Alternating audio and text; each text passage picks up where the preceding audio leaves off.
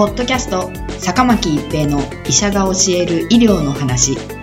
この番組は大学病院の内科医であり医学博士である坂巻が疾患や予防医療といった医療に関してお話しする番組ですそれでは今回の番組をお楽しみください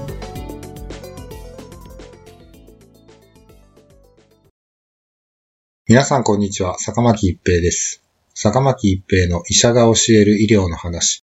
今回はコリネバクテリウムウルセランス感染症です。コリネバクテリウムウルセランス感染症はジフテリア菌、コリネバクテリウムジフテリアーエと同様に、コリネバクテリウム属に分類されるコリネバクテリウムウルセランスという細菌によって引き起こされ、ジフテリアによく似た症状を示す感染症です。コリネバクテリウムウルセランス菌は、グラム陽性単管菌に分類されます。この感染症は、人、犬、猫、牛のほか、様々な動物において感染事例が確認されており、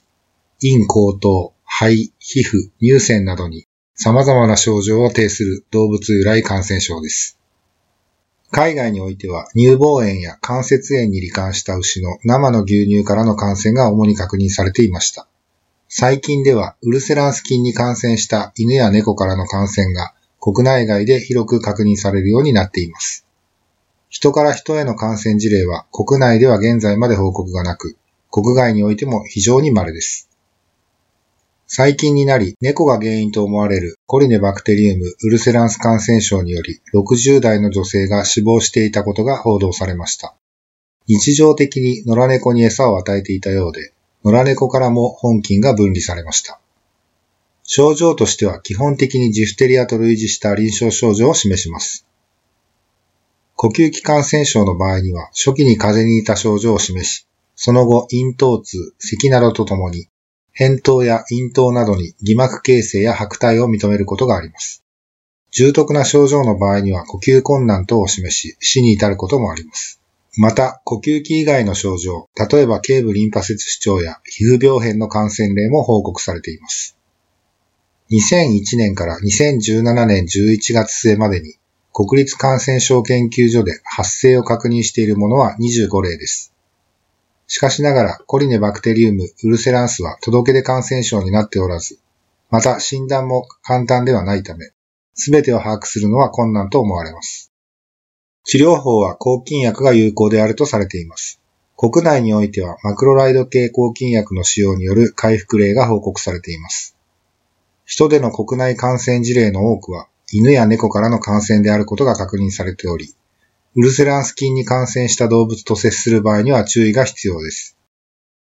感染した動物はくしゃみや微重などの風邪に似た症状や皮膚病変を示すことがあり、動物間で感染が拡大することも報告されています。一方で、無症状の保菌動物の存在も報告されています。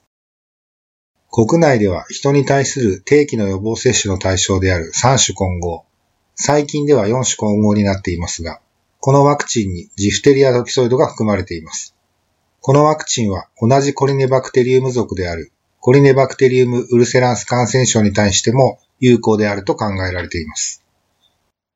このように人とそれ以外の脊椎動物の両方に感染または寄生する病原体により生じる感染症を人畜共通感染症もしくは人獣共通感染症と言います。犬や猫からも感染する可能性がありますが、過度に神経質にならず、一般的な衛生管理として動物と触れ合った後は手洗いを確実に行うことなどにより感染のリスクを低減することが重要です。ポッドキャスト、坂巻一平の医者が教える医療の話。今回はコリネバクテリウムウルセランス感染症でした。ありがとうございました。ポッドキャスト坂巻一平の医者が教える医療の話。今回の番組はいかがでしたか？次回の番組もお楽しみに。